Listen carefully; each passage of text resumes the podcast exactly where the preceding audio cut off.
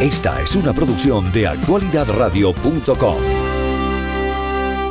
Vamos a conversar con una psicóloga que actualmente trabaja brindando asistencia a personas afectadas por esta situación causada por el terrorismo de Hamas. Eh, ella nos atiende desde Israel en este momento, cuando son allá cerca de las diez y media de la noche. Sí, le damos la bienvenida a Gaby Fisher, eh, como les dijo Agustín, es psicóloga, y con ella vamos a conversar sobre esto y otros temas que obviamente deben estar afectando a toda la población dentro y fuera de la zona de combate. Lleva más de 20 años viviendo allí, es de origen argentino, nos atiende desde el interior del país. Entiendo que se pronuncia Farsaba, la ciudad donde usted se encuentra, Gabriela. Muy buenas noches y gracias por estar con nosotros. Gracias por la invitación. Lo único que una corrección les hago, que muchos de, no en mi caso, yo he tenido que ir una vez al día al refugio, pero hay gente que ha ido, yo creo, unas 40 veces en el día. Mm, increíble. Todavía peor. en, la zona, en la zona sur, y ahora les explico por qué. Eh, la zona sur del país, que es la más afectada hoy por hoy, la del norte también, eh, tienen 15 eh, segundos para llegar al refugio según cómo se van alejando de la franja de Gaza, hay 30 segundos, 60, y nosotros somos unos privilegiados en tener 90 segundos para poder llegar a un refugio. Privilegiado por 90 segundos. Por 90 segundos. O sea, 90 segundos que puede ser la diferencia entre la vida y la muerte. Doctora, y, por ejemplo, me, coloco en uno de estos lugares donde hay 15 o 30 segundos. La persona que se está bañando, la persona que está dormida, la persona que está, vamos a decirlo, sentado en un inodoro y de pronto tiene 15 o 20 o 30 segundos para atravesar una distancia y llegar hasta otro sitio, porque no es que el refugio está al doblar de donde tú estás. Pero es que son todas las escenas de la vida, Agustín, perdón que te interrumpa, porque es que me imagino a una madre cambiándole el pañal al bebé y en la mitad del cambio del pañal suena una sirena o comiendo en la mesa. O, dándole de amamantarlo, ¿no? Y tener que correr, pues tienes 15 segundos para salvar la vida hay una, hay una gran desventaja, vamos a decir. Nuestros impuestos por lo menos se ven, se ven reflejados en que muchos de los edificios nuevos tienen refugio dentro de las casas. Mm. Una, una de las habitaciones está acondicionada para ser un refugio sí, antibomba. O sea que puedes caer un misil, la casa se destruye, pero esa habitación no. No, bendito. Otros, como mi edificio, que tienen unos 30 años de antigüedad, tienen un refugio abajo para los, eh, todos los, eh, los que viven en ese edificio. Es suficientemente grande, tiene baños, tiene duchas, eh, vamos a decir, está acondicionado por las dudas que uno tenga que quedarse a dormir. Y los edificios más viejos o zonas más viejas que también hay en el sur y también en el norte, hay refugios por cuadra, cuadra y media. Mm. Entonces, esto que ustedes dicen es muy figurado, ¿no? Eh, uno se está bañando y, eh, eh, perdón, uno piensa si se tiene que bañar, se puede bañar y cuánto tiempo va a tardar por las dudas que. Mm. Entonces, estos niveles de ansiedad afectan muchísimo, ¿sí? Por supuesto que la gente del sur ya está más acostumbrada a que va y saca algo de la heladera y creo que en 15 segundos les alcanza y sobra, ¿no? Hacen ejercicios activos. De rapidez. Eh, sí, sí, sí. Eh, o por otro lado, se les pide, cuando el refugio está un poco más lejos, que tengan ciertas cosas mínimas como puede ser papel higiénico y que haya agua y algunas cuestiones básicas si es que hay bebés o niños. Entre los pacientes que usted está atendiendo, ¿cuáles son los, eh, los síntomas o, las, las, quejas así a ojo a ojo clínico, ¿qué es lo más común que está viendo? Eh, hay, hay, varios, vamos a, repartirlos, vamos a decir, por grupos. Están los que están afectados solamente por el pánico, porque viven en zonas que están un poco más alejadas de la, del conflicto en sí mm. y solamente suenan sirenas.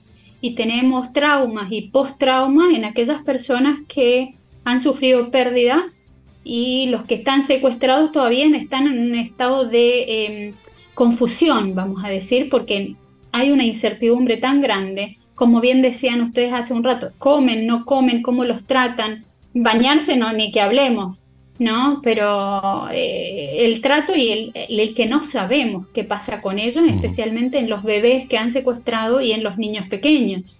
Sí, de pronto voy a volver a hacer referencia a una de las dos damas liberadas hace unos días. Ella decía que, que la hicieron eh, caminar y las cambiaban de sitio por unos túneles, eh, primero malolientes, polvorientos, llenos de telaraña, y, y dice que aunque la trataron relativamente bien, de pronto el tono de la orden de siéntate, de párate, de desplázate, es bien impregnado de, odio, de odio. Sabes que esa persona te odia y que te está y no te ha asesinado porque te está usando como una, como una pieza de cambio y eso queda en, en el alma y en la mente de la persona, doctora. Totalmente, eso queda, es un sello de por vida, ¿no? Y más en esta señora que su marido todavía ha quedado adentro, o sea que tiene que decir y no decir por las dudas que haya represalias por mm. aquellos que están secuestrados o aún desaparecidos, porque hoy aparecieron que son 212, hasta ayer eran 210. Entonces van, eh, sí, esto es un sello que les va a quedar para toda la vida. Eh, y a la sociedad israelí también. Sí. Y luego eh, a esta señora no se la llevaron de un cine. Mm. Esta señora se la llevaron de un kibutz donde más de 100 de sus vecinos y amigos fueron asesinados. O sea que ella tiene que ella llega allí como rehén después de haber visto una masacre espantosa a su a su alrededor. Supongo que también hay mucha gente nerviosa porque tienen a sus hijos y a sus hijas en las Fuerzas Armadas convocados por el ejército para una operación que todavía no acaba de arrancar y que no se sabe exactamente cuándo va a terminar. Totalmente. El nivel de, angustia, ahí es angustia, ¿no? de estos papás y que tienen a sus, no solamente los papás que tienen a sus hijos en el servicio militar aquí, sino en todos los que son reservistas, que son tantos mujeres u hombres, o sea que hay padres y madres de familias que están enrolados y enlistados nuevamente, listos para, como bien decís, no sabemos cuándo, cuánto va a tardar, qué van a hacer exactamente. Entonces sí, los niveles de, de ansiedad y de pánico son bastante altos en toda la población en sí, en algunos muchos mayor y, digamos, también se presentan muchos casos de depresión. Cuando uno nada más eh, se pone a, pensar, o sea, yo creo que una persona que está atravesando por esto, o sea, la sirena es el peor sonido que puede escuchar el resto de su vida. Eh, en parte sí, en parte no. En parte sí, en parte no, porque también la sirena es la que te ayuda a salvar la vida, ¿no? Exactamente. Vos lo estás viendo de ese lado y yo lo veo que la sirena me salva la vida. Me dice que me tengo que ir a esconder. Eh, ¿Qué es lo que no tienen en, en Gaza, por ejemplo? No tienen en, en algunos otros pueblos no, no israelíes, ¿no? No tienen esa posibilidad de salvarse. Así que más allá que el Estado, el, ejército le manda, no sé si ustedes sabían, se les manda un comunicado horas antes para que los familiares salgan de sus viviendas, a los gazatíes, que se ha identificado que hay misiles, bombas o algún tipo de armamento, entonces se los invita a alejarse y se les dice el por qué. ¿Y esto lo, lo lanzan con volantes, con papeles desde el aire? Es decir, le dicen a los vecinos de la zona, vamos a bombardear porque hemos identificado que en la zona donde ustedes viven hay armamento enemigo. Sí, por favor. Y los civiles tendrían entonces que tomar en cuenta. Tienen suficiente tiempo, como así nosotros tenemos esos 15 segundos, ellos tienen mucho más tiempo para irse, mm. nosotros menos. Doctora, una de las cosas que ocurre en, lugares de guerra así o, en lugares eh, donde ha habido un gran desastre natural, es la incertidumbre que empieza luego a provocar eh, el estrés y un estado depresivo de, la población en general, ¿no? La falta de noticias, la falta de información, lo que por acá por el Caribe nosotros llamamos la bola. La bola es el rumor que empieza a rodar de boca en boca, de boca en boca, pero a medida que va pasando de boca en boca se va distorsionando, no tiene absolutamente nada que ver con la realidad, pero la gente se lo cree porque es lo que escuchan. Eh, ¿Cómo, cómo se está manejando esto a nivel ya de gobierno, a nivel de, autoridades allá, para que la población no se agobie por falta de información o por información completamente distorsionada? Hay un, eh, hay un área del ejército em, que es la que nos da información a los civiles qué es lo que debemos hacer. Por ejemplo, hace una semana eh, nos avisaron de tener agua y víveres para 72 horas por las dudas que. Y tener lámparas halógenas o, ¿sí? o de batería para, por las dudas que se corte la luz. Eh, creo que también el pueblo israelí está eh, lamentablemente acostumbrado a estas cosas, porque hace seis meses, habrá sido en mayo también, hubo otra, otra operación que fue mucho más pequeña y más corta, pero hace dos años también hubo, o sea que la población está, eh, no está expectante a que se entre o no se entre en Gaza, sino sabemos que en algún momento va a haber algún movimiento, estamos esperando que nos comuniquen. Mm. ¿Mm? Hay un tema que es el, los niños en casa.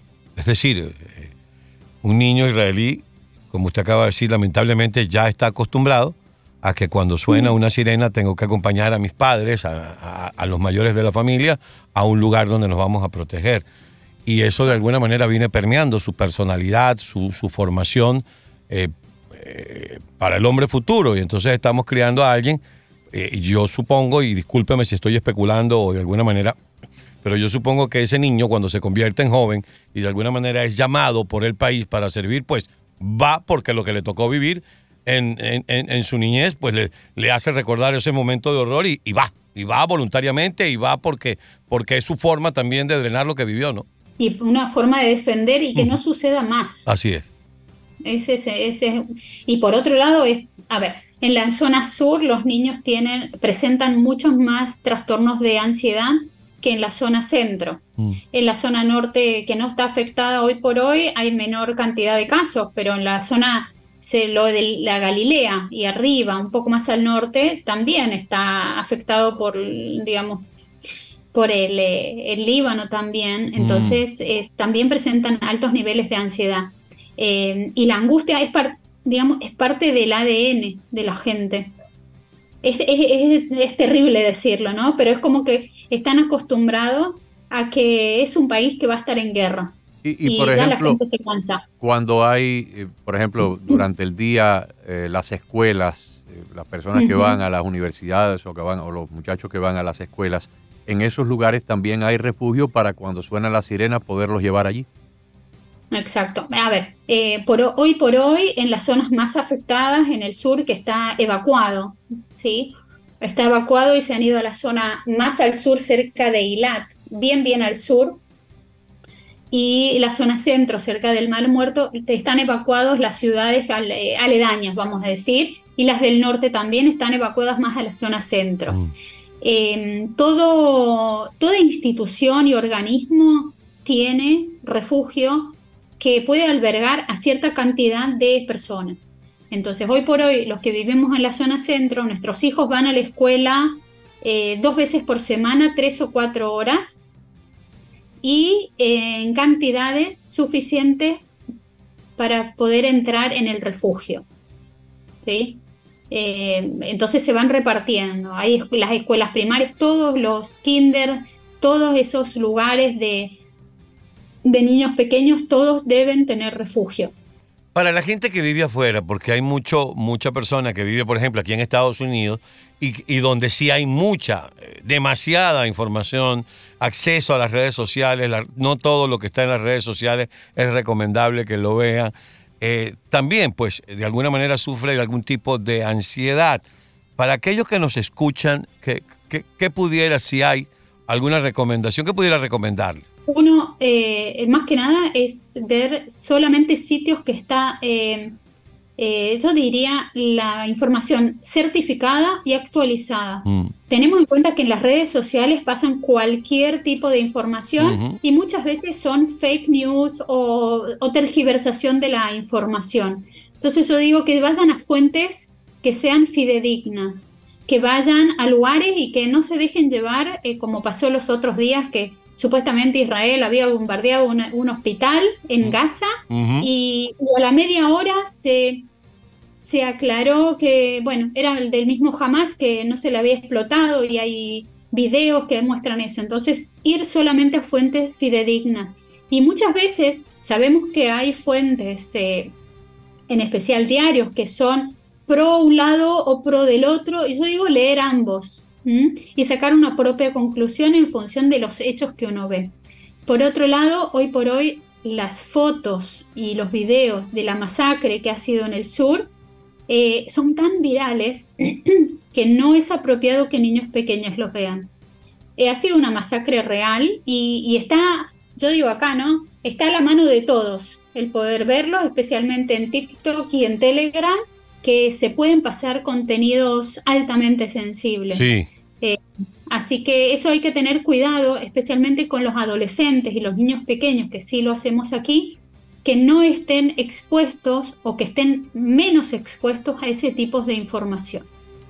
Doctora, muchísimas gracias por su tiempo. Gracias. Esperemos gracias a ustedes. que todo esto pase lo mejor posible y a la mayor brevedad para que ustedes puedan volver nuevamente a su vida ordinaria. Gracias por, eh, por la, expresar, dejar expresar y que también otras personas entiendan qué es lo que está pasando aquí no es eh, Israel contra Gaza ni los judíos contra los palestinos, es eh, el judaísmo o el pueblo judío en contra del terrorismo. Y que el terrorismo eh, está en todos lados, lamentablemente no está solamente acá. Acá se expresa en guerra mm. y en Europa, ustedes lo han visto en Estados Unidos también, se está expresando de otra manera, así que sí hay que informar mucho y concientizar a la gente. Muchas gracias. Muchísimas gracias, doctora, que esté bien. Hasta luego. Hasta, luego. La doctora Gabriela Fisher, psicóloga de origen argentino con 20 años de residencia en Israel.